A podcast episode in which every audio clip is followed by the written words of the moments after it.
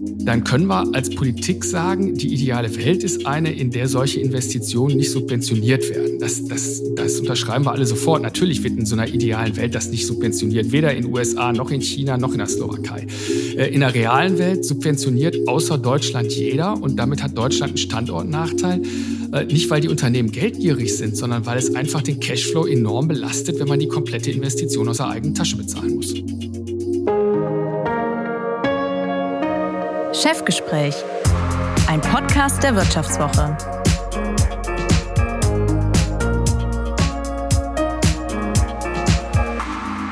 Im heutigen Chefgespräch geht es um einen Mann und eine Firma, die vor einigen Jahren vermutlich nicht allen so geläufig war, deren Name aber heute jeder gute Hausbesitzer fehlerfrei sagen muss, der sich mit der Transformation seiner vier Wände beschäftigt. Stiebel Eltron.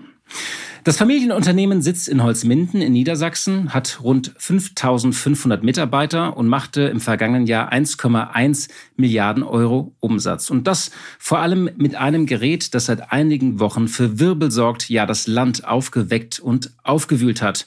Die Wärmepumpe.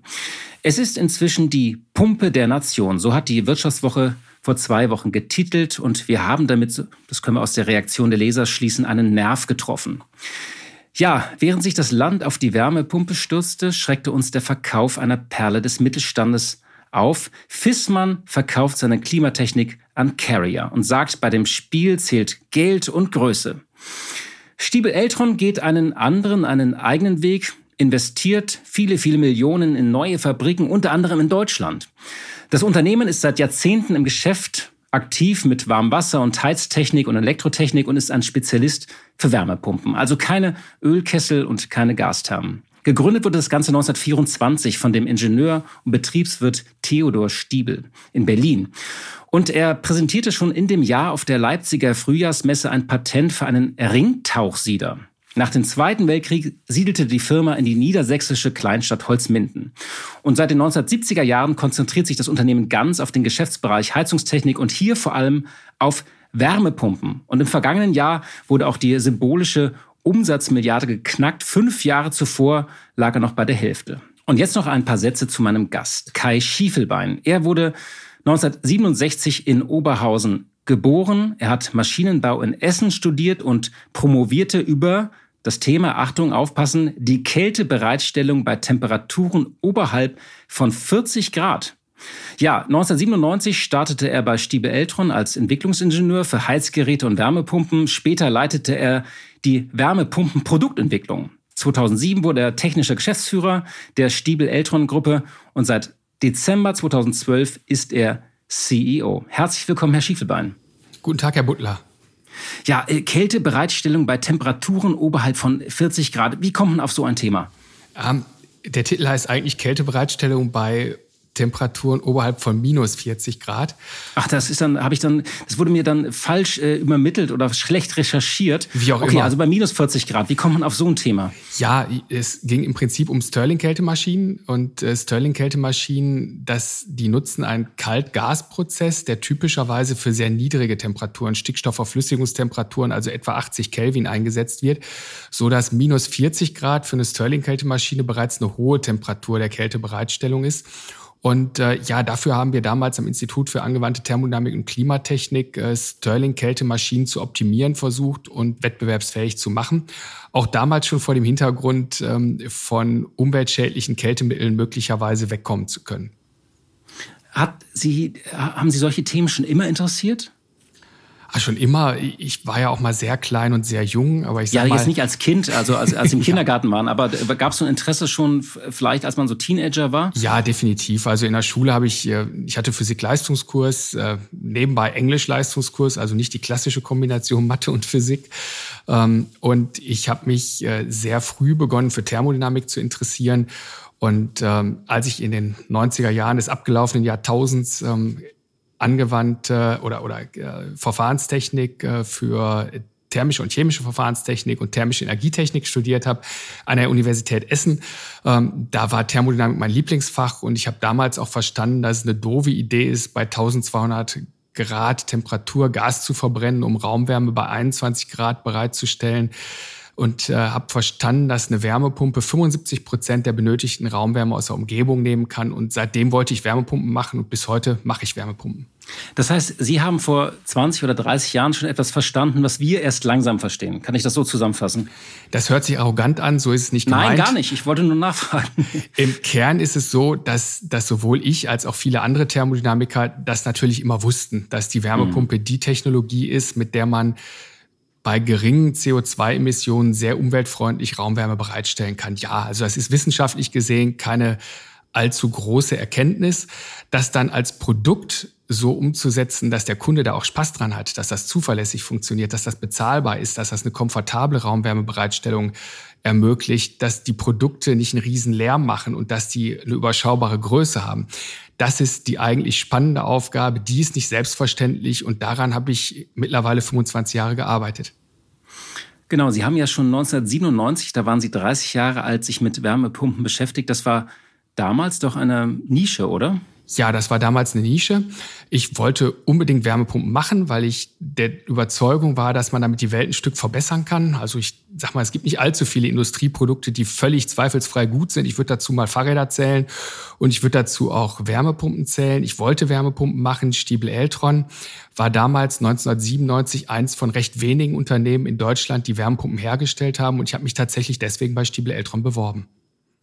Das ist ja interessant. Also das war das Produkt, deswegen sind die da hingegangen. Ähm, hatten Sie damals schon in Ihrem Freundeskreis, ähm, also gab es da schon so Heizungsdiskussionen, wo dann äh, ab und zu mal so die Frage aufkam, äh, sag mal, was machst du da eigentlich? Ja, sicherlich, klar.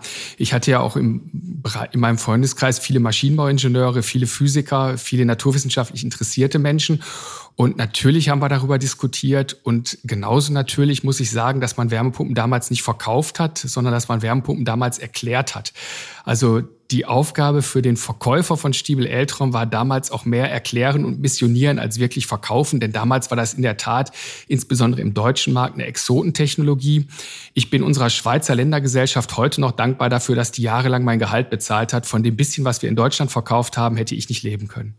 Das heißt, die Schweizer waren damals schon weiter? Ja, definitiv. Also in der Schweiz, äh, genauso wie in Schweden, hat die Wärmepumpe schon länger einen relativ hohen Marktanteil im Wärmeerzeugermarkt. Heute ist es so, dass die Wärmepumpe in der Schweiz einen Marktanteil unter allen Wärmeerzeugern von 75 Prozent hat, in Schweden von 95 Prozent und in Deutschland im Jahr 2022 einen Marktanteil hatte von 25 Prozent. Ja, es gibt andere Länder, die sind da weiter als Deutschland. Warum ist das eigentlich so? Also was haben die gemacht oder gesehen, was wir nicht gesehen haben? Wo war da unser blinder Fleck? Das eine ist, die haben aufgrund ihrer Versorgungsinfrastruktur immer schon günstiger Strom kaufen können. Das hilft natürlich aufgrund der Wirtschaftlichkeit der Wärmepumpenapplikation. Das andere ist aber auch, dass Deutschland in der Tat an der Stelle lange Zeit sehr rückwärtsgewandte Diskussionen geführt hat und einfach die Tatsache ignoriert hat, dass die Wärmepumpe mit auf jeden, selbst wenn sie mit Strom aus dem Netz betrieben wird, auf jeden Fall mit weniger CO2-Emissionen Wärme bereitstellen kann, als das ein Gaskessel kann. Da wurde hier in Deutschland viel Fehlinformationen gestreut. Das mag auch an Interessen der Gaswirtschaft oder an Interessen der konventionellen Heizungsanbieter, die Gas- und Ölkessel vermarkten wollten, gelegen haben. Aber es ist tatsächlich so, dass in Deutschland einfach die Erkenntnis, dass die Wärmepumpe eine sehr umweltfreundliche Form der Gebäudeheizung ermöglicht, in Deutschland erst relativ spät in der breiten Öffentlichkeit durchgedrungen ist. Und wir arbeiten ja immer noch dran. Aber da vielleicht nochmal nachgefragt. Ich war neulich äh, in einem Ferienhaus bei einem Freund und Ferienhaus ist man ja nicht mal so auf dem neuesten Stand. Das hat mal seine Eltern äh, irgendwie in den 70er Jahren so ausgebaut. Und ich guck, man guckt dann ja so ein bisschen, ich nenne es immer den Heizungsblick. Man guckt sich jetzt ja so um in anderen, also das ist ja so ein neuer Blick, den man hat in anderen Häusern. Äh, und da hing äh, in einem der Räume, der Gästezimmer, hing so ein, so ein typische so Elektroheizung, so, aber so ein 40 Jahre altes Modell an der Hand. Und dann sah ich unten stand tatsächlich, tatsächlich Stiebel Eltron. Früher hätte ich nicht drauf gedacht und das Lust, drauf geachtet. Und das Lustige ist ja, ähm, es war ja, galt ja immer rückständig sozusagen elektrisch zu heizen, also auch Nachtspeicherheizung, das musste ja immer alles raus und modernisiert werden. Ähm, es hatte ja auch ein schlechtes Image, nicht, elektrisch zu heizen. Ja, ich würde mal sagen, aus meiner persönlichen Sicht zu Recht, ähm, wenn ich elektrischen Strom direkt in Wärme umwandle, ist das kein besonders effizienter Prozess. Die Wärmepumpe braucht zwar Strom als Antriebsenergie, aber die Wärmepumpe macht dann am Ende aus etwa 75 Prozent Umweltenergie und nur 25 Prozent Strom. Das Verhältnis kann auch noch günstiger ausfallen. Macht die Wärmepumpe eben die Heizwärme. Das heißt, ich brauche nur einen kleinen Teil der Heizwärme als elektrischen Strom während ich bei dem Elektrodirektheitsgerät oder der Nachtstromspeicherheizung ja Strom eins zu eins zu Wärme umwandle. Und das ist natürlich kein effizienter Prozess. Da brauche ich dann eben für die Raumheizung mindestens viermal so viel Strom, als wenn ich das mit einer Wärmepumpe tue. Und da eben auch erneuerbar erzeugter Strom nicht zu Kosten Null erzeugbar ist und Investitionen erfordert und PV-Anlagen erfordert und Windräder erfordert und eine Infrastruktur erfordert, ist es eben nicht die beste Idee der Welt, elektrisch direkt zu heizen. Nein, genau. Und deswegen gelten, das hat man ja meistens in Ferienhäusern, das sind so rückständige Radiatoren. Ich wollte das jetzt auch nicht als Zukunftstechnologie preisen. Mir fiel das bloß auf. Das waren ja, das in dem Geschäft sind sie oder waren sie ja auch, also diese klassischen Elektroheizungen. Ähm, was waren es denn damals für Menschen, die sich äh, für eine solche Technologie entschieden haben? Waren das dann eher so, so, so, so, so Nerds oder Fachleute ja, oder also, waren es Leute, die eher so ähm, auf Umwelt geachtet haben? Also wer hat sich damals so eine Wärmepumpe eingebaut? Ja, Nerds und Ökos, um es mal so zu sagen, okay. wie es war. Ähm, also zum einen ähm, Physiklehrer, Berufsschullehrer, äh, Hochschulprofessoren, äh, Maschinenbauingenieure, also Leute, die die Technik faszinierend fanden und die genauso gut fanden wie ich und die einfach das Potenzial der Technik gesehen haben und auch durchaus ein bisschen technisch verspielt waren. Das war der eine Teil.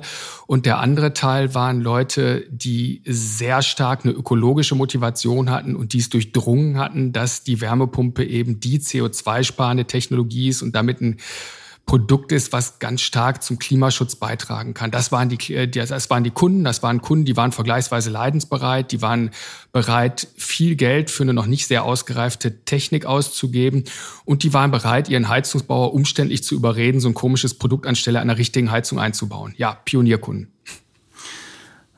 Hatten Sie denn trotzdem damals das Gefühl, ich setze Sie auf das richtige Pferd? Ja, absolut. Ich wusste ja, dass es das richtige Pferd ist. Es ist eindeutig. Aber Sie mussten lange reiten, nicht? Ja, das ließ sich überhaupt nicht vermeiden. Wir haben am Anfang viel missioniert, viel erklärt. Ich habe auch komische Jobs gemacht bei Stiebel Eltron, um der Wärmepumpe zum Durchbruch zu verhelfen. Unter anderem, unter anderem habe ich 2001 eine Vertriebstochter gegründet, die es noch heute gibt. Das ist die Firma Tecalor. Ähm, ich habe äh, so lange bei unserer Geschäftsführung herumgenölt, dass man innovative Technik nicht über den Großhandel verkaufen kann, weil der Großhandel bestehenden Bedarf befriedigt, aber keinen Bedarf schafft, bis die Geschäftsführung den Kaffee aufhatte und gesagt hat, dann mach's doch besser, wenn du glaubst, du kannst es besser. Und dann hatte ich als Maschinenbauingenieur, der nebenbei die Wärmepumpenproduktentwicklung und die Fertigung geleitet hat, auf einmal eine neu gegründete Vertriebsgesellschaft an der Backe und musste die zum Erfolg führen. Das war schon härter, als ich es mir damals vorgestellt hatte. Aber immerhin, und es hat geklappt. Und wahrscheinlich konnte man auch auf einer Party jetzt nicht unbedingt mit dem Thema punkten. Ich vermute mal, dass sich das jetzt geändert hat. So äh, auf einer Party, Grillabend oder Schulfest, kommen Sie da überhaupt noch ohne Heizungsgespräch durch, äh, sobald Sie sagen, was Sie machen? Nee, also das war offen gestanden früher sogar ein bisschen entspannter, weil man sich früher über ganz normale Themen unterhalten konnte, über die Kinder, über die Familie, über den nächsten Urlaub oder sonst irgendwas. Und inzwischen ist es tatsächlich so, wenn man bei Freunden oder sonst wo zu Besuch ist und äh, es befinden sich relativ viele Leute um einen rum, dann spricht man eigentlich nur über die Wärmepumpe. Die Gespräche sind sehr unterschiedlich. Es gibt Leute, die wollen die Technik erklärt haben. Es gibt Leute, die wollen erklärt haben, was das kostet. Es gibt Leute, die hätten es gerne, dass wir ihnen besonders schnell eine Wärmepumpe liefern und am besten den Handwerker noch dazu liefern. Und es gibt auch Leute, die schimpfen über die Politik und darüber, dass Wärmepumpen mehr oder weniger zur Standardheiztechnik werden sollen, obwohl sie ja so schrecklich teuer sind. Ähm, das, ja, das ist so, wie es ist. Und ähm, das ist auch an für sich okay. Man kann dann teilweise was zur Aufklärung beitragen, wie eben Informationen darüber, dass die Politik nicht so schrecklich ist, wie sie manchmal in der in den Medien dargestellt wird und dass mit dem GEG e ja auch eine Förderrichtlinie einhergehen wird und dass da eben auch äh, soziale Härten vermieden werden sollen, dass es eben auch Alternativen zur Wärmepumpe gibt, dass es natürlich Übergangsfristen gibt und dass natürlich niemand einen funktionierenden Gaskessel aus dem Haus herausreißen und gegen eine Wärmepumpe ersetzen muss, sondern dass es nur darum geht, dass wenn sowieso der Kessel gewechselt wird, dass dann vorzugsweise eine Technologie mit 65 Prozent erneuerbarem Energienanteil zum Einsatz kommt. Also es gibt härteres als diese Gespräche zu führen, aber es ist so. Heute führt man die Gespräche und ja, es ist auch richtig, als Thermodynamiker und Wärmepumpenentwickler konnten sie früher relativ schlecht andere Leute beeindrucken mit dem, was sie getan haben, beziehungsweise der Anlauf, um das ganze Thema zu erklären, war ein bisschen lang. Genau, jetzt, jetzt ist es kürzer und jetzt sind Sie fast wahrscheinlich so eine Art Dr. Sommer der Heizung, ne? so offener Party. Alle, jeder kommt mit seinem Problem zu Ihnen. Exakt, so ist das. Auch das kann anstrengend sein, aber ich muss natürlich sagen, nachdem ich 25 Jahre an dem Thema gearbeitet habe, begeistert und überzeugt an dem Thema gearbeitet habe und ja auch ganz viele Leute bei Stiebel Eltron dazu überredet oder davon überzeugt habe, daran mitzuarbeiten und hier ganz tolle Teams habe, die heute ja den größeren Teil der Arbeit machen. Ich bin ja mittlerweile für 5500 Mitarbeiter verantwortlich und das heißt, die Mitarbeiter machen viel mehr für mich als ich für sie. Und äh, ja, dann sehe ich mich halt auch in der Pflicht, diese Rolle auszufüllen und ab und zu mal den Dr. Sommer zu spielen. Nach einer kurzen Unterbrechung geht es gleich weiter. Bleiben Sie dran. Ich bin Dr. Robin John, Allgemeinarzt in Schönebeck. Das ist 15 Kilometer von Magdeburg entfernt und trotzdem zu weit, um hier Nachwuchs zu finden. Immer mehr Praxen im Salzlandkreis bleiben unbesetzt und Patienten haben lange Wege und noch längere Wartezeiten. Das muss sich ändern. Die besondere Nähe der niedergelassenen Haus- und Fachärzte ist in Gefahr. Was die Gesundheitspolitik jetzt dringend ändern muss, erfahren Sie auf rettetdiepraxen.de. Wir haben uns ja tatsächlich, Sie haben es angesprochen, in den vergangenen Wochen so ein bisschen verrannt mit diesem Heizgesetz. Also das Gesetz hat Deutschland aufgeschreckt, aufgewühlt und polarisiert. Da kann man jetzt ewig drüber streiten, äh, wer schuld ist oder ob was gerechtfertigt ist. Aber mich interessiert schon, ähm, wie, wie schauen Sie auf diese Debatte? Weil was man ja schon feststellen muss, es gibt Gesetze, die sorgen für einen Aufbruch. Nehmen wir mal den Inflation Reduction Act. Die entfesseln ein Land und es gibt welche, die führen zu einer Schockstarre. Und das ist ja passiert in den vergangenen Wochen. Wie schauen Sie auf diese Debatte und vor allem, wie kommen wir da jetzt nach der Sommerpause wieder raus? Ja, es ist zunächst mal natürlich bedauerlich, dass das passiert ist, ähm, weil grundsätzlich natürlich das GEG e einfach zwingend erforderlich ist. Ähm, das Klimaschutzgesetz wurde ja nicht von dieser Regierung beschlossen, sondern von der letzten. Und es gibt, glaube ich, auch einen ganz breiten Konsens in der Bevölkerung bezüglich der Tatsache, dass man Klimaschutz betreiben muss, dass CO2-Emissionen runter müssen und dass die Erderwärmung begrenzt werden soll. Und diesen Konsens gibt es spätestens seit Fridays for Future, aber ich glaube auch nicht erst seit Fridays for Future. Und wenn man den Klimaschutz ernst nimmt, dann muss man den Wärmemarkt angehen. Wir haben heute etwa ein Drittel unseres Endenergieverbrauchs im Bereich der Industrie, ein weiteres Drittel im Verkehr und das schließlich das letzte Drittel bei den privaten Haushalten. Und von dem Drittel, was auf die privaten Haushalte entfällt, sind halt 85 Prozent Raumwärme und Warmwasserbereitung. Und wenn wir das weiterhin ganz überwiegend mit fossilen Energien machen, dann können wir irgendwelche Klimaschutzziele aufs Papier schreiben, aber wir können die nicht erreichen.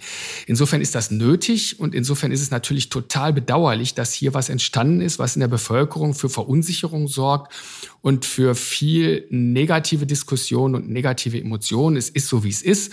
Es ändert nichts daran, dass es im Kern notwendig ist. Das müssen Sie ja sagen, weil Sie natürlich, Sie wollen ja auch viele Wärmepumpen verkaufen. Das ist ja auch, äh, ist ja Kann auch man okay, so sagen, dass Sie das aber wollen. 1997 habe ich noch nicht an das Verkaufen vieler Wärmepumpen gedacht. Das wäre naiv gewesen. Ja, aber da, genau, aber da können Sie jetzt dran denken. Ja. Und, aber jetzt mal, was ist denn jetzt wichtig, äh, auch ganz ohne lobbige Klingel, um da wieder also rauszukommen, weil wenn man so feststeckt, das kennt man ja, kennt man ja auch im, im Unternehmen oder in der Familie, es, es braucht ja irgendwie einen Befreiungsschlag. Ja, was wichtig ist, ist, äh, und das wäre natürlich im Idealfall vorher passiert, was wichtig ist, ist, dass man die Angst nimmt vor dem, was da ist. Es wäre gut gewesen und es ist auch heute gut. Man muss zunächst mal dafür sorgen, dass ein Missverhältnis zwischen den Endenergiepreisen in Ordnung gebracht wird. Eine Wärmepumpe ist immer dann sehr wirtschaftlich, wenn die Strompreise nicht mehr als doppelt so hoch sind wie die Gaspreise. Das sind sie im Moment und damit ist die Wärmepumpe im Sanierungsmarkt nicht besonders wirtschaftlich. Und wenn ein Kunde viel Geld investieren soll, um eine Gastherme gegen eine Wärmepumpe zu substituieren, dann muss man ihm zumindest die Sicherheit bieten, dass er hinterher geringere Heizenergiekosten hat als vorher. Und die Preise für Endenergie sind ja im Wesentlichen politisch gemacht, über Abgaben, Umlagen und weiß der Henker nicht was. Und das muss man in Ordnung bringen, sodass der Kunde, der in eine Wärmepumpe investiert, morgen anfängt, Geld zu sparen mit dem, was er investiert hat. Das ist Punkt eins. Punkt zwei ist, man muss natürlich für einen sozialen Ausgleich sorgen. Und da ist, ist es unterschiedlich, ob ich jetzt zu Hause statt eines Gaskessels eine Wärmepumpe einbauen muss. Bei mir zu Hause funktioniert das nicht mehr, weil ich natürlich längst eine Wärmepumpe habe. Aber es ist trotzdem ein Unterschied, ob da bin jemand, ich jetzt überrascht. Ja, ganz überraschend, ja. Ist natürlich ein Unterschied, ob jemand wie ich das machen muss. Da kann man sagen, okay, der Kollege, der hat ein bisschen Geld. Dann soll er es mal ausgeben, ist zum äh, allgemeinen Wohl und der kann es sich leisten. Völlig in Ordnung. Ähm, bei der Oma, die in dem abbezahlten Haus wohnt und über eine sehr kleine Rente verfügt, da ist es die Aufgabe des Staates, der ja äh, oder der, die Aufgabe der Gesellschaft, die ja diesen Klimaschutz haben möchte, dass die Differenz zwischen dem neuen Gaskessel, den die Oma sich vermutlich leisten könnte, und der Wärmepumpe, die die Oma sich vermutlich nicht leisten kann, dass das zugefördert wird. Das heißt, dass da so viel gefördert wird, dass die Preisdifferenz ausgeglichen wird und die Oma nicht in eine soziale Schräglage gerät. Das ist ganz klar.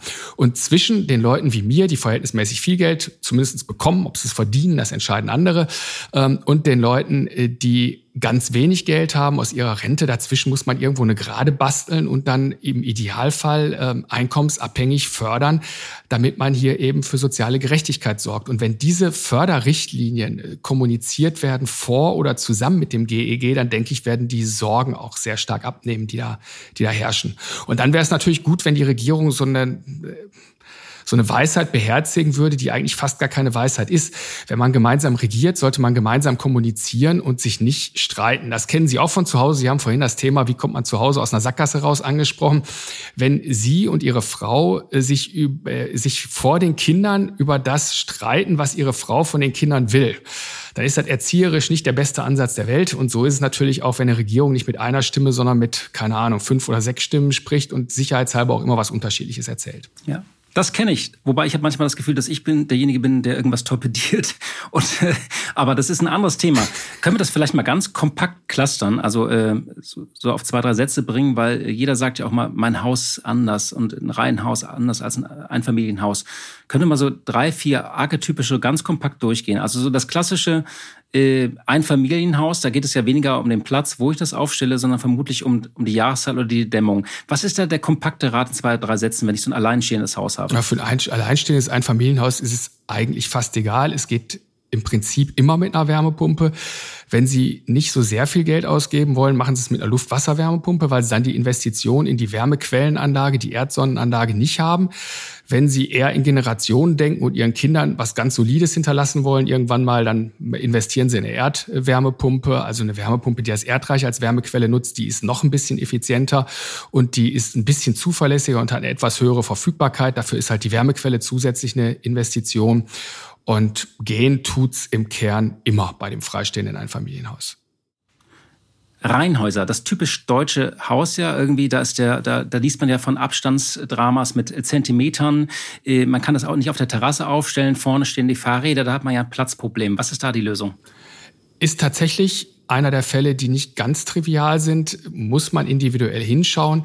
In sehr vielen Fällen funktioniert eine innen aufgestellte Wärmepumpe. Und zwar egal, ob es eine innen aufgestellte Luftwasserwärmepumpe ist oder eine innen aufgestellte Erdreichwärmepumpe. Das ist häufig eine sehr gute Lösung bei Reihenhäusern, weil damit natürlich erstens vor dem Haus kein Platz gebraucht wird, man zweitens nicht irgendwelche Themen hat mit Mindestabständen zum Nachbargrundstück und man drittens natürlich tatsächlich dem Nachbarn auch weniger Schallbelästigung auferlegt. Also innen aufgestellte Wärmepumpen können sehr gut sein, hängt ein bisschen davon ab, ob man den Platz hat, um sie innen aufzustellen. Im Keller wahrscheinlich, oder? oder ja, Im Keller, im Erdgeschoss, also das kommt ja aufs Haus an. Ne? Äh, je nachdem, wo sie in Deutschland sind, wird eher mit Keller oder eher ohne Keller gebaut. Aber normalerweise haben auch Reihenhäuser irgendwo einen Technikraum, wo heute der Gaskessel oder der Ölkessel oder was auch immer drin steht und wo dann eben künftig die Wärmepumpe drin steht. Also Innenaufstellung ist eine super gute Lösung. Ähm, mit der Außenaufstellung, da muss man dann halt tatsächlich gucken, wie sind die Abstände, wie ist die Schallemission. Aber dafür gibt es sowohl von den Herstellern Tools, um die Schallemission zu berechnen, als auch vom Bundesverband Wärmepumpe beispielsweise auf dessen Homepage ein Schalltool, wo die Daten der meisten Hersteller hinterlegt sind, so dass man dann eben auch als Planer oder Installateur ausrechnen kann, passt das eigentlich mit der Schallemission, die man dann auf dem Nachbargrundstück erzeugt. Der dritte Klassiker Altbau in der Stadt, so Gründerzeit, Quadratmeter stark, da verhalten sich ja die Fragezeichen in vielen Gesichtern proportional zur Stuckdecke, also je, je dicker, desto größer. Was mache ich? Äh, entweder werde ich ja zentral versorgt oder es gibt eine Gastherme noch so auf jedem, äh, auf jedem Stockwerk. Was ist da die Lösung? Ist so, wie es immer schon war. Man muss hingucken. Da hat man ja auch in der Vergangenheit hingeguckt. Sie haben gleich zwei Themen ange, äh, angesprochen. Die Fernwärme, also die Zentralversorgung und die Gasetagenheizung. Es gibt natürlich auch den Gas- oder Ölkessel im Keller und eine zentrale Wärmeversorgung in diesen Häusern. Das heißt, auch heute sind diese Häuser nicht alle gleich, auf die gleiche Art und Weise mit Wärme versorgt. Ähm, wenn man Wärmepumpen in solchen Häusern einsetzen will, dann ist das eine sehr gute Idee, diese Wärmepumpen zu verbinden mit äh, Wohnungsstationen auf der Etage. Das heißt, mit mit äh, Hydraulikstationen auf der Etage, die dann die Verteilung der Wärme auf in, in, der, in der einzelnen Wohnung vornehmen und in denen auch das warme Wasser im Durchflussverfahren über einen Plattenwärmeaustauscher bereitet wird, sodass man keine zusätzlichen zentralen Kalt- und Warmwasserleitungen verlegt oder Warmwasserleitungen verlegen muss auf die Etage. Ähm, äh, dafür hat jetzt die Firma Stiebel Eltron auch vor drei Jahren eine ganz gute Lösung entwickelt für diese Wohnungsstationen und wir haben im vergangenen Jahr das Unternehmen gekauft, was die für uns produziert. Das ist ein, die Wohnungsstation ist ein Stück weit ein Enabler, wenn man Wärmepumpen einsetzen will im Geschosswohnungsbau, wo früher Gasetagenheizung war. Fernwärme beziehungsweise dann vielleicht eher Nahwärmekonzepte bleiben auf jeden Fall eine gute Lösung, sind ja im Übrigen auch nach GEG e weiterhin vorgesehen. Und Nahwärmekonzepte können auch überall da eine gute Lösung sein, wo eben aufgrund von Flächenbedarfen und Aufstellbedingungen eine Versorgung einzelner Häuser mit einer Wärmepumpe nicht so angezeigt ist. Da kann man eben über Nahwärmekonzepte, wo man dann eine größere Wärmepumpenanlage irgendwo unterbringt und die Gebäude in der Nachbarschaft dann eben über Nahwärme, über Leitungen versorgt, kann man auch sehr oft Lösungen finden. Aber Sie haben recht, also sehr stark verdichtete Bebauung in Ballungsräumen mit Altbauten, da macht es schon Sinn, dass sich ein Energieberater oder ein Planer mal die Gebäude anschaut und dann dafür die richtige Lösung entwickelt. Zum Schluss, das denkmalgeschützte Haus Fachwerk steht irgendwie tausendfach oder millionenfach auch über Deutschland verteilt, ähm, so, oder umgebaute Scheunen oder sowas. Ja, das ist eigentlich relativ unproblematisch möglich. Da hat Stiebel Eltron gute Referenzen. Ich selbst lebe in einem, in einem Restbauernhof, der 1836 gebaut wurde und heize den mit einer Erdwärmepumpe.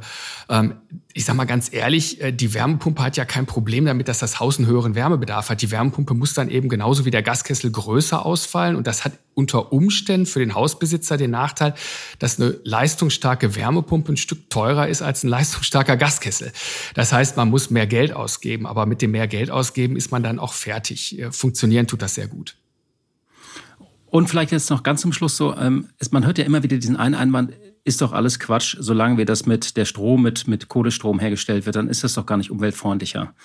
Das Argument haben Sie bestimmt auch schon oft gehört. Und was entgegnen Sie da? Dass wir natürlich im Leitungsnetz einen Mix haben aus teilweise Kohlestrom, teilweise erneuerbar erzeugtem Strom und dass wir damit heute, ähm, äh, das ist ja sogar gesetzlich festgeschrieben, Primärenergiefaktor von 1,8 haben. Das heißt, wir müssen davon ausgehen, dass der Strom ähm, 1,8 mal so viel Primärenergie benötigt hat wie eine Kilowattstunde Gas. Und das heißt praktisch, dass alles, was eine Arbeitszahl von mehr als zwei hat, besser ist als eine Gasheizung. So einfach ist die Sache. Das heißt, jede Wärmepumpe, die eine Jahresarbeitszahl von größer zwei hat, und ganz ehrlich, das ist eigentlich jede Wärmepumpe, äh, spart gegenüber einem Gaskessel Primärenergie und CO2-Emissionen ein, und zwar auch dann, wenn sie mit Netzstrom betrieben wird. Normalerweise haben Wärmepumpen immer eine Jahresarbeitszahl von über drei, sodass die eine ganze Menge äh, Primärenergie und CO2 einsparen gegenüber dem Gaskessel. Auch heute, auch aus dem Netz. Ja, vielen Dank. Das war so ein bisschen jetzt ein Nutzwerteinschub. Ähm, wir wollen ja auch immer ein bisschen Nutzwert unseren Hörerinnen und Hörern bieten. Kommen wir jetzt ein bisschen nochmal auf Ihr Unternehmen und die Geschichte und den Markt. Der Markt ist ja mächtig in Bewegung, äh, vor allem durch den Verkauf von Fissmann. Das war ja auch so ein bisschen ein äh, Symbol. Und ähm, mich würde jetzt interessieren, wie Sie mit etwas Abstand, die Gemüter haben sich ja beruhigt, auf diese Ausverkaufsdebatte äh, schauen. Und dazu hatten wir auch von unserem Gast in der vergangenen Folge äh, eine Frage, und zwar von äh, Philipp Hitschler-Becker, der ist Chef des Süßwarenherstellers Hitchis und der wollte Folgendes wissen. Ist ein sehr passendes Thema, weil es natürlich auch um das Thema Familienunternehmen geht. Vielleicht die anderen haben es ja mitbekommen, den Verkauf äh, von Max Fissmann, jetzt nicht seiner Person, sondern von seiner Hauptsparte. Und da geht es natürlich, äh, würde mich für mich einfach interessieren, äh, was bedeutet das jetzt für Stiebel Eltron? Also was bedeutet das für die Zukunft? Was bedeutet das für die Strategie? Sofern das man schon sagen kann. Aber ich sag mal, das wäre ja sicherlich auch für die erstmal Moment, ja, als verantwortlicher Geschäftsführer erstmal innezuhalten, okay, was passiert hier, wie geht die Reise weiter und wie müssen wir uns als Unternehmen jetzt ausrichten, ähm, auch in der Zukunft äh, halt Unternehmen wettbewerbsfähig zu halten. Kurz- und mittelfristig ist der Verkauf von Fissmann für Stiebel Eltron natürlich objektiv gesehen eher eine Chance. Ist jetzt keine Chance, um die wir uns beworben hätten, aber es ist trotzdem eine Chance, die sich bietet, weil natürlich äh, das dazu führt, dass es Installateure gibt, die ein bisschen das Vertrauen in Fissmann verlieren und die als Kunden dann auch für Stiebel Eltron in Frage kommen. Und weil natürlich ein Unternehmen, was an sehr viel größeres Unternehmen verkauft worden ist, eine ganze Zeit mit sich selbst und mit Integrationsfragen beschäftigt sein wird, so dass sich die relative Wettbewerbsfähigkeit von Stiebel Eltron im deutschen Markt im, äh, gegenüber Fissmann logischerweise verbessert. Ähm, langfristig ist das für uns eigentlich nicht die relevanteste aller Fragen. Es ist ja so, dass äh, wir sowieso konfrontiert sind im Wärmepumpenmarkt mit Wettbewerbern, die viel, viel größer sind als die deutschen Heiztechnikunternehmen. Das ist ja auch nicht erst seit gestern so. Ähm, asiatische Unternehmen wie Daikin oder Mitsubishi Electric aus ähm, Japan oder oder Samsung und Panasonic. Samsung, genau, Panasonic ist auch aus Japan, Samsung ist aus Korea oder eben auch Midea, vielleicht ein bisschen weniger bekannt oder Haier aus China. Das sind Unternehmen, die sind um Vielfaches größer, auch als Wettbewerber im Heizungsmarkt, die noch größer sind als Stiebel Eltron. Ähm, für Stiebel Eltron ist das nicht besonders relevant. Wir waren früher klein als, als Heiztechnikunternehmen und wir werden in Zukunft auch verhältnismäßig klein sein als Heiztechnikunternehmen, wenn auch viel größer, als wir das heute sind. Und ähm, als relativ kleines Unternehmen sind wir immer darauf angewiesen, dass wir innovativer sind als andere, dass wir Kundenbedürfnisse besser verstehen und schneller für Kundenbedürfnisse, für die es heute noch keine Lösung gibt, Lösungen entwickeln, als andere das tun. Und dann zusehen, dass wir, ähm, nachdem wir diese Lösung entwickelt haben, die in den Markt bringen und dem Kunden mit dem Kunden gemeinsam lernen und diese Technologie, die wir neu entwickelt haben, verbessern um dann in der Folge eben auf der Lernkurve ein Stück weit weg zu sein, wenn größere Wettbewerber anfangen, das Gleiche zu tun wie wir. So müssen wir arbeiten. Wir können als kleines Unternehmen größere Wettbewerber nicht frontal auf der Lernkurve angreifen, beziehungsweise wir können es versuchen, aber das wird nicht gut ausgehen für uns. Und insofern hat sich da für uns nicht viel geändert. Also bei Stiebel Eltron haben wir Diskussionen geführt, ob wir als Wärmepumpenhersteller überleben können, als Fissmann in den Markt eingestiegen ist, als Weiland in den Markt eingestiegen ist, als Bosch in den Markt eingestiegen ist. Und wir leben, wir wachsen, wir entwickeln entwickeln uns gut. Und wir haben halt wir müssen eine Differenzierungsstrategie fahren. Das Aber das heißt, Sie haben nicht nochmal neu nachgedacht seit diesem Verkauf. Irgendwie äh, dass sie, dass sie das irgendwie aufgerüttelt hat und gesagt, wir müssen das, das doch nochmal anschauen. Ich habe meinem Aufsichtsrat Themen, die ich ihm auch vorher erklärt hatte, nochmal neu erklärt. Das, und auch den Eignern. Okay, das versteht sich von selbst. Das ist logisch, dass die Fragen nochmal gestellt werden. Das ist menschlich, das ist auch gut so. Aber nein, wir haben nicht grundlegend neu nachgedacht. Wir wissen, dass wir in diesem Markt mit äh, sehr viel größeren Wettbewerbern zu tun haben. Und wir wissen, dass wir einen differenziertes Produkt- und Dienstleistungsportfolio anbieten müssen, um gegenüber diesen Wettbewerbern bestehen zu können. Und wir sind zutiefst davon überzeugt, dass wir das können. Haben Sie da seitdem eigentlich äh, noch mal neue Angebote für Stiebel Eltron bekommen? Jetzt ganz ehrlich gesagt, ja, ehrlich wäre super. Konkret seitdem nicht mehr als vorher. Äh, wir haben Wie viel kriegen Sie denn so pro Jahr? Zwei bis drei. Und äh, okay. äh, das ist schon länger so und das ist gut so. Und es wäre mir auch, äh, also ich würde mich wirklich nicht gut fühlen, wenn es keine Unternehmen gäbe, die daran interessiert wären, Stiebel Eltron zu kaufen. Das würde wirklich nicht für unsere Arbeit sprechen. Aber vielleicht nochmal nachgefragt, Sie haben die mächtigen Player erwähnt. Also es gibt einfach, ähm, neben Carrier aus den USA, gibt es ja einfach Unternehmen, die seit äh, Jahrzehnten einfach im, in, im dem Geschäft der Klimaanlagen sind ähm, oder eben und damit auch im Geschäft der Heizungs- äh, äh, oder der Wärmepumpen. Sie haben sie genannt, äh, äh, aus Südkorea oder Japan, äh, LG, Daikin, Panasonic, Mitsubishi und auch chinesische Player. Und äh, trotzdem ist es ja so, wenn man sich die Gesetzmäßigkeiten von anderen Industrien anguckt, zum Beispiel der Elektronikindustrie, also Fernseher, da hatten wir auch mal Saber und Telefunken, oder Grundig. Ich will jetzt hier keinen Teufel an die Wand malen, aber die haben Milliarden in den Taschen ähm, haben Sie nicht doch Sorge, dass Sie gegenüber denen wirklich bestehen können, äh, wenn die mal wirklich hier äh, sagen, äh, sie drängen massiv auf den Markt, wenn hier die Gesetz Gesetzgebung klar geworden ist? An der Stelle sorglos zu sein und keine Angst zu haben, hieße dumm zu sein. Ne? Das ist ja so. Also ein mutiger Mensch ist ja keiner, der durch die Abwesenheit von Angst glänzt, sondern jemand, der mit der Angst umgehen kann und der daraus positive Energie gewinnen kann, um eben das Eintreten eines, einer Situation, die er nicht will, zu verhindern. Insofern, ja klar haben wir Sorge und natürlich sehen wir, äh, was die tun und natürlich versuchen wir ganz aktiv in unserem Strategieprozess Lösungen dafür zu finden, dass wir trotz deren Markteintritt weiterhin als Unternehmen uns positiv entwickeln können, dass wir wachsen können und dass wir bestimmte Marktsegmente für uns einnehmen können. Das tun wir seit Jahren. Wir haben zum Beispiel einen sehr hohen Marktanteil in der Fertighausindustrie weil wir mit einem integrierten Produkt, was eine Wärmepumpe, ein Lüftungsgerät, die Warmwasserbereitung und auch die Kühlfunktion in einem Gerät zusammenfasst, verhältnismäßig einfach zu installieren ist, innen aufgestellt ist und damit die Häuser nicht von draußen hässlich macht und draußen äh, Schallemissionen erzeugt. Ähm, mit, so, mit diesem Produkt haben wir einen sehr hohen Marktanteil, weil wir die Kundenbedürfnisse ernst genommen haben, verstanden haben und äh, auch versuchen, dieses Produkt immer weiterzuentwickeln. Und das ist der Weg, den wir gehen müssen. Wir müssen auch gucken, dass wir einen überlegenen Service anbieten, dass wir den Fachhandwerkern dabei helfen, unsere Produkte zu warten und instand zu setzen und die Fachhandwerker nicht mit dem Produkt alleine lassen. Wir müssen natürlich gucken, dass wir auch Vertriebswege modernisieren und den Kunden einfache Möglichkeiten der Auslegung korrekter Produkte ermöglichen. Also ja, wir müssen uns differenzieren, wir müssen daran arbeiten. Und äh, ja, es wird einen Preisverfall geben, dadurch, dass eben viele Wettbewerber in diesen Markt eindringen. Und wir müssen uns darauf einstellen. Wir müssen gucken, dass neu entwickelte Produkte günstiger zu produzieren sind als bisherige Produkte. Das ist so. Wir müssen uns damit auseinandersetzen. Wettbewerb ist ganz normal im Leben. Äh, mit Wettbewerb muss man arbeiten. Das ist wie im Sport. Da muss man ja auch trainieren, damit man gut ist. Wettbewerb ist für den Endkunden natürlich auch gut, weil der Endkunde dadurch bessere und vielleicht auch günstigere Produkte bekommt.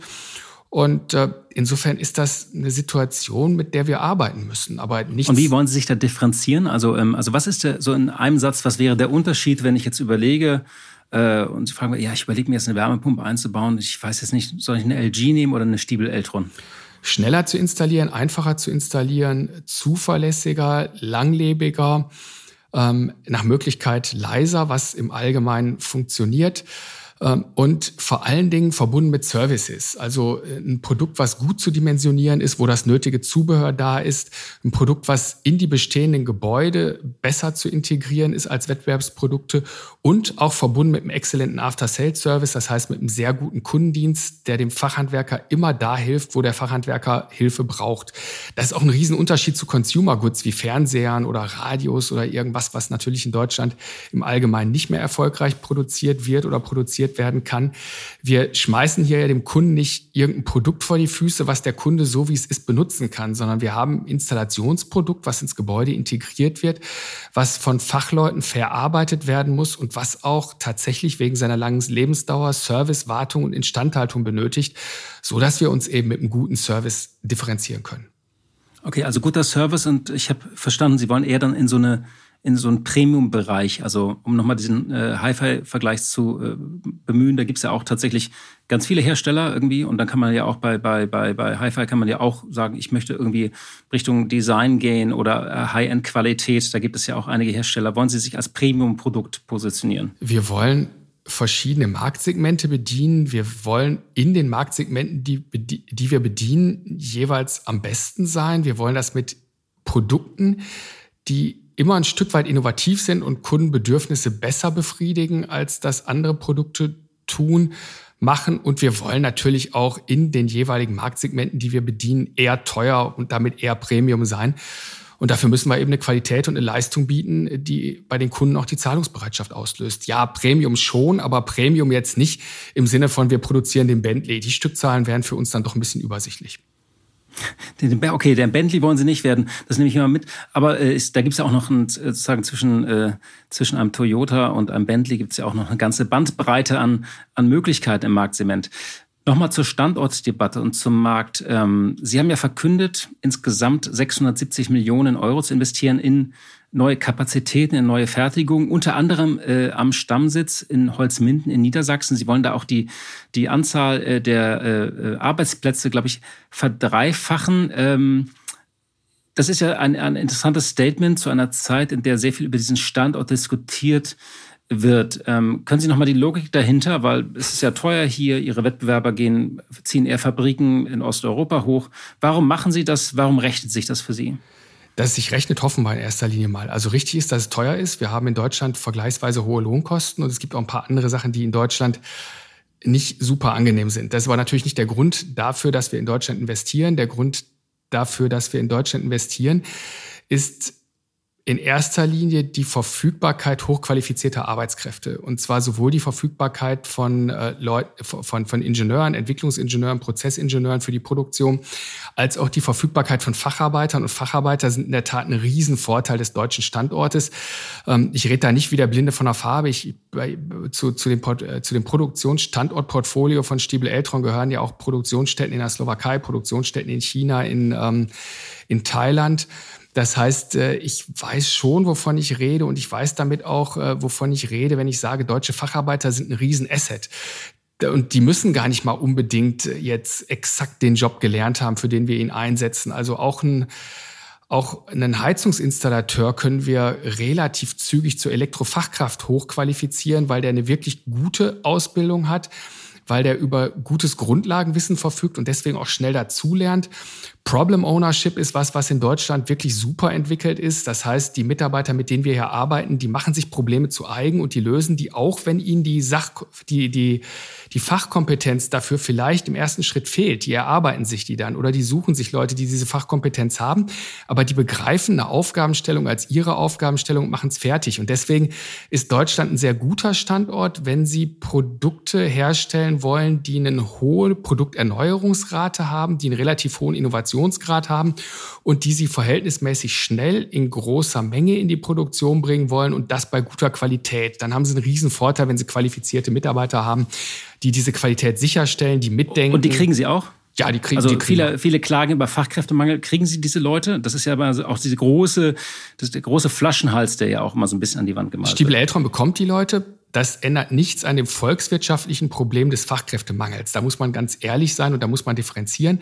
Als gutes Unternehmen, als innovatives Unternehmen, als Unternehmen, was wächst und was auch der, mit Produkten unterwegs ist, von dem man ja sagen kann, dass sie in gewisser, in gewissem Weise sinnstiftend sind. Und dass deswegen Leute auch wirklich gerne fürs Unternehmen arbeiten, weil sie sagen, da mache ich was Gutes und da mache ich was, was zukunftssicher ist. Ja, wir bekommen die Leute. Wir haben natürlich auch viel daran gearbeitet im HR-Bereich, dass wir eben heute Social Media Recruiting machen, dass wir den Leuten viel Arbeit ersparen im Sinne von CVs schreiben, Bewehr, Lebensläufe malen und, und das dann mit irgendwelchen ausgedruckten Fotos abzugeben oder so. Also wir haben den Prozess vereinfacht, wir haben die Ansprache verändert, wir machen viel über Instagram, über YouTube, über über, über ähm, LinkedIn, also viel über Social Media Recruiting. Wir versuchen uns attraktiv darzustellen. Wir arbeiten mit Testimonial-Videos. Ja, wir investieren Arbeit, aber wir haben eben auch den Vorteil, das Unternehmen zu sein, was wir sind. Ähm, Deswegen, wir finden die Leute volkswirtschaftlich gesehen. In Deutschland haben wir Fachkräftemangel und das wird man mittelfristig vermutlich nur über Zuwanderung lösen können. Das ist ja eine, nochmal eine ganz andere große Debatte. Ich möchte vielleicht nochmal kurz auf die Standortdebatte reden. Wir den Standort gerade zu schlecht, also dieses Gespenst der Deindustrialisierung, oder sagen Sie, nee, da ist was dran, wir müssen aufpassen? Wir reden den Standort zu schlecht, wenn wir anfangen zu übersehen, wie gut die Menschen sind, die in Deutschland arbeiten, Arbeit suchen, wie gut die ausgebildet sind, wie stark die sich bereit sind, sich mit ihren Unternehmen zu identifizieren und welch hohe Problemlösungsmentalität und Kompetenz die haben. Dann reden wir den Standort zu schlecht. Es gibt Standortrisiken und die sollte man nicht verschweigen, weil man sie dann eben auch nicht angeht. Und die Standortrisiken sind aus meiner Sicht in erster Linie eine starke Bürokratie, eine Genehmigungspraxis für äh, Investitionen von Industrieunternehmen, die einfach unheimlich Zeit verschlingt und dann ganz am langen Ende natürlich auch ähm, der Wettbewerbsnachteil, dass in Deutschland Investitionen in Produktion typischerweise nicht gefördert werden oder es super schwierig ist, sie gefördert zu bekommen, während das nicht nur im asiatischen Raum, sondern auch im osteuropäischen Ausland gang und gäbe ist. Ich sage mal ein ganz einfaches Beispiel äh, von Stiebel Eltron. Äh, wir investieren die nächsten fünf Jahre in unsere slowakische Fabrik 30 Millionen Euro und bekommen viereinhalb Millionen Euro Steuergutschriften dafür. Ähm, wir investieren im in Deutschland in unsere Standorte in den nächsten fünf Jahren 450 Millionen Euro und bisher hat uns noch nie, noch niemand dafür irgendeine Art von Förderung angeboten. Und da muss man natürlich ganz. Die geht alle nach Magdeburg zu Intel. Mag sein. Nee, war, ich, ich, ich, ich, gönne, ich gönne den Kollegen von der Intel das auch. Aber Fakt ist natürlich, wenn wir wollen, dass in Deutschland Industrie angesiedelt wird, dann können wir als Politik sagen, die ideale Welt ist eine, in der solche Investitionen nicht subventioniert werden. Das, das, das unterschreiben wir alle sofort. Natürlich wird in so einer idealen Welt das nicht subventioniert, weder in USA noch in China noch in der Slowakei. Äh, in der realen Welt subventioniert außer Deutschland jeder und damit hat Deutschland einen Standortnachteil. Äh, nicht, weil die Unternehmen geldgierig sind, sondern weil es einfach den Cashflow enorm belastet, wenn man die komplette Investition aus der eigenen Tasche bezahlen muss über allem steht ja eine Frage, also über allem, was wir diskutiert haben. Bekommen wir das hin? Diese 500.000 Wärmepumpen pro Jahr, das müssen wir ja hochfahren und es sollen ja irgendwie 500.000 pro Jahr bis 2030 6 Millionen installiert werden. Ganz ehrlich und so Ihr Gefühl, kriegen wir das hin, ja oder nein? Und was müssen wir tun, um es hinzukriegen, falls, falls Sie Zweifel haben? Also die Industrie bekommt das natürlich auf jeden Fall hin, diese Anzahl von Wärmepumpen zu produzieren. Die Industrie kann auch ohne ganz großen Stress ein bisschen mehr produzieren. Ähm, damit die 2024 in den Markt kommen, was ja das ursprüngliche Ziel des BMWK oder von Herrn Habeck äh, war oder hoffentlich auch noch ist, äh, muss natürlich das GEG zeitnah umgesetzt werden und das GEG muss in der Bevölkerung eine angemessene Akzeptanz finden, sonst wird das ein bisschen schwierig. Ähm, dabei reden wir aber nur über eine Zeitverschiebung von weiß ich nicht wie lange, wenn das mit dem GEG jetzt nicht so schnell klappen sollte. Ansonsten ja, wir bekommen das hin. Äh, Im Bereich des Fachhandwerks bekommen wir das mit Hängen und Würgen hin, aber zu Lasten der Badsanierung. Das kann natürlich keine Dauerlösung sein. Das ist auch für ganze Industriezweige in Deutschland nicht besonders originell, wenn die Badsanierung dauerhaft leiden. Und insofern brauchen wir mehr Heizungssanitärinstallateure. Der ZVSAK selbst hat ermittelt, dass 60.000 zusätzliche Monteure, heute gibt es etwa 280.000 in Deutschland benötigt werden. Und das ist eine Tatsache. Also wir brauchen mehr Heizungssanitärinstallateure. Was ich persönlich eher als Chance sehe, man freut sich ja normalerweise über qualifizierte Arbeitskräfte und gerade Arbeitskräfte im Handwerk, die entstehen natürlich deutschlandweit, die entstehen regional. Und das ist ja, eigentlich steht das ja auf dem Wunschzettel eines jeden Politikers, aber wir müssen halt die Voraussetzungen dafür schaffen, dass diese Handwerkskapazitäten noch geschaffen werden. Wie, wie, lange dauert es eigentlich, die zu schulen, bis die so eine Wärmepumpe einbauen können? Also ein bestehenden, also ein Heizungssanitärfachhandwerker, der heute schon als Geselle unterwegs ist, zu schulen, dauert in der Größenordnung von drei, maximal vier Wochen. Äh, da darf man nicht übersehen, dass diese Leute, auch wenn das manchmal anders kolportiert wird, über eine exzellente Qualifikation verfügen. Gerade im europäischen Vergleich sind unsere Fachhandwerker wirklich ganz hervorragend ausgebildet. Deswegen kann man die auch ziemlich schnell und problemlos weiterbilden. Um jemand, der von der Schule kommt, auszubilden, das dauert halt heute typischerweise drei Jahre im dualen System und das kann verkürzt werden auf zwei Jahre, was schon mal gut ist. Von diesen Verkürzungen muss man dann nach Möglichkeit auch Gebrauch machen. Und vielleicht muss man auch mal darüber nachdenken, ob man zumindest für eine Teilqualifikation, die dann später erweitert werden kann, eine Abkürzung vorsehen möchte, um schneller an diese Fachhandwerker zu kommen. Vielleicht noch mal eine Frage, äh, der so ein bisschen zu Ihrem äh, Werdegang nochmal zurückführt. Sie haben ja Maschinenbau studiert und heute gibt es tatsächlich wenige noch, die diesen Beruf ergreifen wollen. Das hat gerade das, ähm, eine Untersuchung auch der Wirtschaftswoche ergeben, ähm, als wir dieses ähm, das, das Hochschulranking gemacht haben. Äh, also uns gehen die Ingenieure aus, könnte man sagen. Was wäre denn Ihr Rat, wenn man überlegt, in diese Richtung zu gehen? Ja gut, also wenn uns die Ingenieure ausgehen würden und wenn weniger junge Leute Maschinenbau studieren oder Verfahrenstechnik studieren oder Elektrotechnik studieren, finde ich das zunächst mal total bedauerlich und äh, es ist eine Situation, die wir dann verändern müssen, weil natürlich ein Wirtschaftsstandort, ein Industriestandort, der braucht Ingenieure. Also ohne Ingenieure können Sie es mal vergessen, neue Produkte zu machen, können Sie es vergessen, neue Produktionsanlagen hochzuziehen, können Sie keine neuen Produktionslinien erstellen. Äh, die, wir brauchen die. Was ich mit Sicherheit sagen kann, ist, dass die Ingenieure, die von den Hochschulen kommen, davon stellen wir im Moment ganz viele ein, dass die hervorragend ausgebildet sind, dass die im Job nach verhältnismäßig kurzer Arbeitszeit exzellente Arbeit machen und dass es echt ganz großen Spaß macht, mit den jungen Leuten zusammenzuarbeiten. Also ich kann keine Qualitätsdefizite erkennen.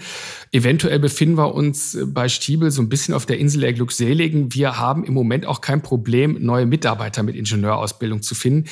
Ich hoffe ganz doll, dass das so bleibt. Wir brauchen die. Heben wir zum Schluss nochmal ab. Ähm, Ihre Frage an den New Space Pionier Matthias Spott. Das ist der Gast unserer nächsten Folge. Welche Frage haben Sie an ihn? Ja, für das, was er tut, braucht er Hochleistungsteams. Ähm, das dürfte relativ eindeutig sein. Und weil ich auch Hochleistungsteams brauche, würde es mich sehr freuen, wenn er uns erklären könnte, wie er die Leute für Hochleistungsteams findet, wie er diese Teams so zusammensetzt, dass die Leute, die das Potenzial dafür haben, auch wirklich Höchstleistung bringen können und wie er solche Teams führt. Herr Schiefelbein, vielen Dank für diese Einblicke sowohl in die Technik der Wärmepumpe, die Installation, Ihr Unternehmen und auch Ihren Lebenslauf. Danke für das Gespräch. Ja, ich danke, Herr Butler. Vielen Dank.